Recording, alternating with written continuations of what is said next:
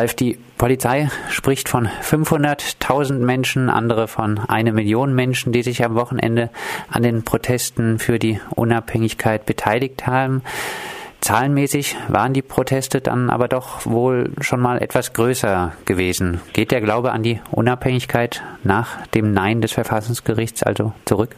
Nö, also ich denke nicht. Ähm, die, es gab natürlich größere, äh, die, zum Beispiel die Menschenkette, die es gab, die war, da haben sich glaube ich zwei Millionen äh, dran beteiligt. Es gab immer mal wieder äh, größere äh, Proteste schon, aber daraus abzuschließen, also ich meine, die, die Zahlen sind ja eh äh, sehr gemischt. Polizei zum Beispiel, da muss man dann mal gucken, äh, das ist die spanische Polizei, die sagt 500.000.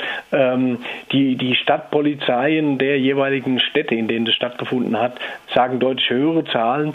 Es ist auch ähm, ein bisschen so, eine, so eine Unsinn, äh, über diese Zahlen zu spekulieren. Man kann sehen, dass seit fünf Jahren immer wieder Hunderttausende in Katalonien auf die Straße gehen äh, für die Unabhängigkeit.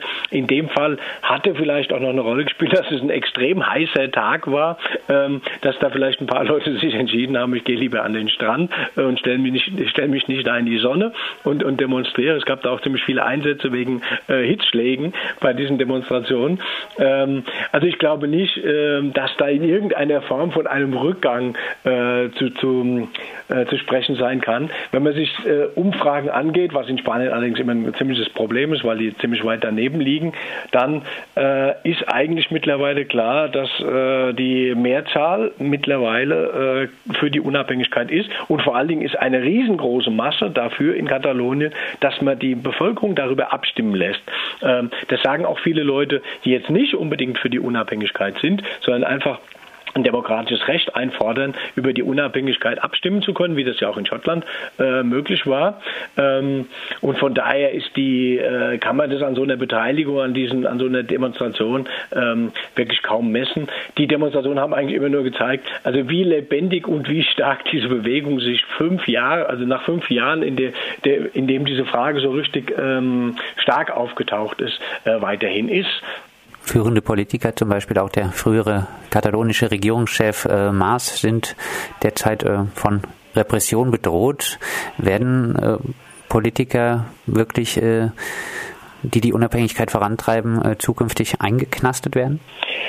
Ausschließen kann man das nicht. Also auch äh, gerade jetzt wieder nach der ähm, nach der Diada, also dem Nationalfeiertag, hat der spanische Innenminister, der ist ja auch nur geschäftsführend, äh, wiederum mal angekündigt, dass man äh, das gesamte äh, die gesamte ähm, Schwere des Gesetzes auf die Leute anwenden wird.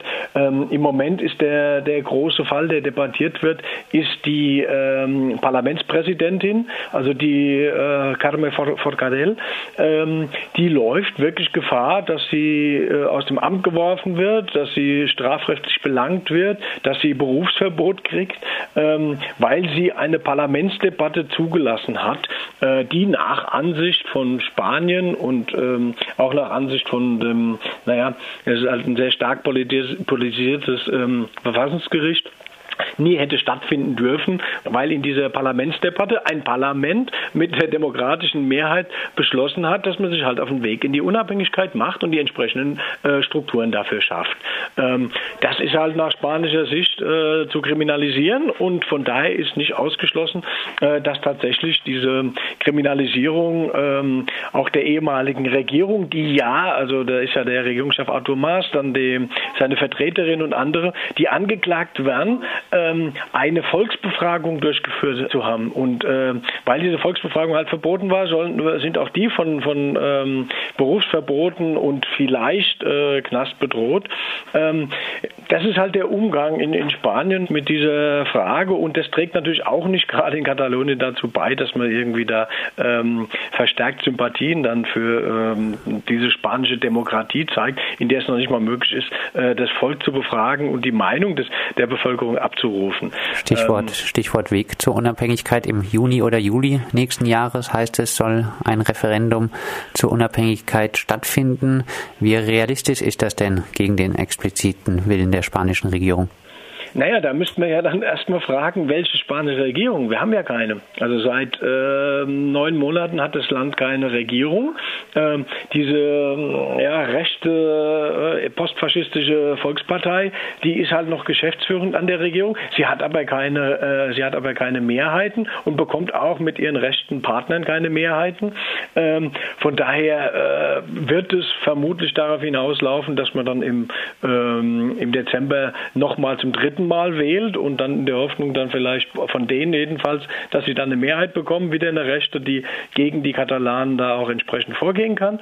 Ähm, es kann natürlich auch anders ausgehen, dass es noch eine Linksregierung äh, sich bildet, die ja auch äh, möglich ist, dass man dann auch da einen Ansprechpartner hat, dass man sich vielleicht auch äh, zivilisiert und demokratisch einigt, wie ja auch selbst die britischen Konservativen das geschafft haben, mit den Schotten sich zu einigen auf ein Referendum.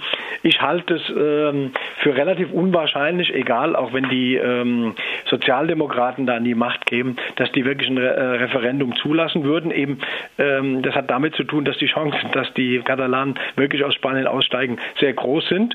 Und äh, von daher wird es auf eine weitere Zuspitzung vermutlich hinauslaufen. Eine äh, Zuspitzung, da heißt es, äh, dass im Notfall auch äh, die Unabhängigkeit einseitig erklärt werden könnte. Das wird das doch keinen Erfolg haben, oder? Das ist die, ähm, äh, die, die Perspektive, auf die das hinauslaufen kann, die zumindest mal nicht ganz ausgeschlossen wird, auch von den Katalanen. Ähm, die Situation wird wahrscheinlich die sein. Dieses Juni, Juli ist ja angeplant, dass man sich tatsächlich noch mit Spanien äh, einigen könnte. Ähm, dass die das stattfindet, ist eher schwierig. Von daher wäre dann der Weg, den die Katalanen einschlagen, also ähm, eine konstituierende Wahl durchzuführen. Äh, das lehnt sich ein bisschen an an die letzten Wahlen, äh, die ja auch als Plebiszit für die Unabhängigkeit schon gestaltet waren. Und wenn man dann bei den äh, konstituierenden Wahlen, also indem man auch gleichzeitig über eine neue Verfassung entscheidet, ähm, eine große Mehrheit, eine entsprechende Mehrheit hat, äh, dass man halt dann sagt, gut, dann erklären wir uns mit dieser Mehrheit einseitig unabhängig was vom Völkerrecht gedeckt ist. Kosovo hat das mit EU-Unterstützung ähm, gemacht. Der Internationale Gerichtshof in Den Haag hat gesagt, ein Land kann sich durchaus eigenständig für unabhängig erklären. Äh, und dann hat natürlich da Europa ein Problem. Eine Frage an den Unabhängigkeitsbefürworter. Wird Katalonien unabhängig werden? Na, ich hoffe das. Und es sieht in den letzten Jahren sehr stark danach aus, weil die Dynamik eben nicht nachlässt. Gleichzeitig kommt von der anderen Seite keinerlei Angebot. Und ähm, ich glaube, immer mehr Leute dort haben, genauso wie hier auch im Baskenland, äh, die Schnauze voll. Welche äh, Konsequenz hätte es, wenn das wirtschaftlich starke Katalonien Spanien verlässt? Vor allen Dingen hätte es Konsequenzen für Spanien und deswegen äh, hält Spanien natürlich auch sehr stark daran fest. Ähm, Katalonien kann äh, locker alleine überleben ähm, und äh, Spanien hätte, würde natürlich ein großer Teil äh, der Gelder, die aus Katalonien nach Spanien fließen, würden wegfallen. Das ist halt das Problem. Ähm, und da sollte sich halt Spanien mal überlegen, äh, dass die, die einen finanziert, dass man die verkrault und die ganze Zeit äh, ärgert, also was ihre Rechte angeht und ihre Sprache und so weiter, äh, ob man da nicht einen anderen Umgang finden könnte, den ja zum Beispiel Podemos will, dass man also eine, aus Spanien, aus diesem von der Franco-Diktatur genehmigten Königreich endlich wieder eine Republik macht, in der sich auch andere ähm, wiederfinden können.